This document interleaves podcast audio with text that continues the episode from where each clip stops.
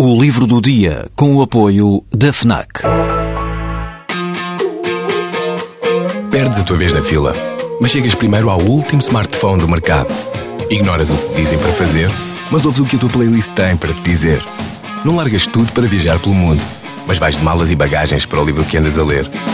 Deixas o despertador tocar mil vezes, mas se ouves o hino na televisão, saltas do sofá e sentes o arrepio. Pois é, quando desligas do mundo, ligas-te a ti. FNAC. Desliga-te.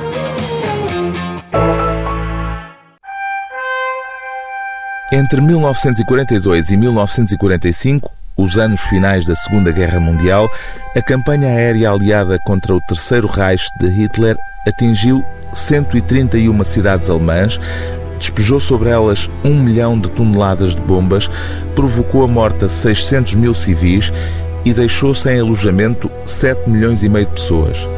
Estes números impressionantes, reunidos pelo escritor alemão W.G. Sebald, fariam supor que de todo este sofrimento teria resultado, nas décadas seguintes, um poderoso retrato literário que a geração que viveu os terríveis anos da destruição correspondentes à etapa final do nazismo usaria essa vivência nos livros que viria a escrever.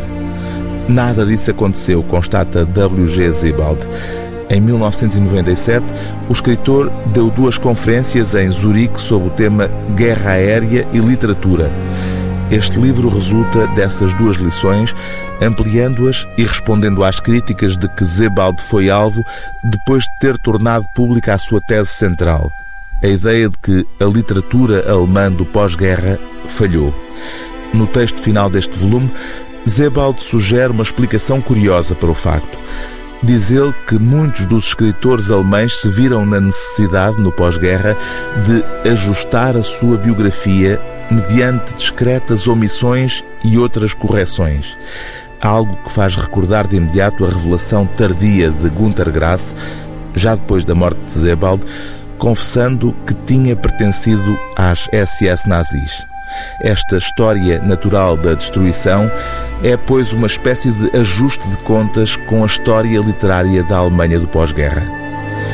A realidade da destruição de quase todas as grandes cidades alemãs e de muitas outras mais pequenas que podemos supor dificilmente poderia ser ignorada na época e ainda hoje marca a fisionomia da Alemanha, surge nas obras começadas depois de 1945 como um silêncio autoimposto, como uma ausência que marca também outros domínios do discurso, da conversa familiar à escrita da história.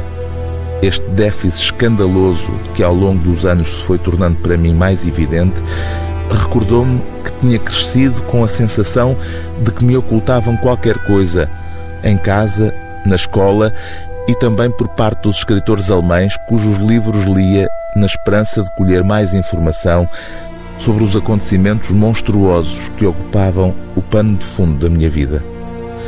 O livro do dia TSF é História Natural da Destruição, Guerra Aérea e Literatura, de W. G. Sebald, tradução de Telma Costa, edição Quetzal.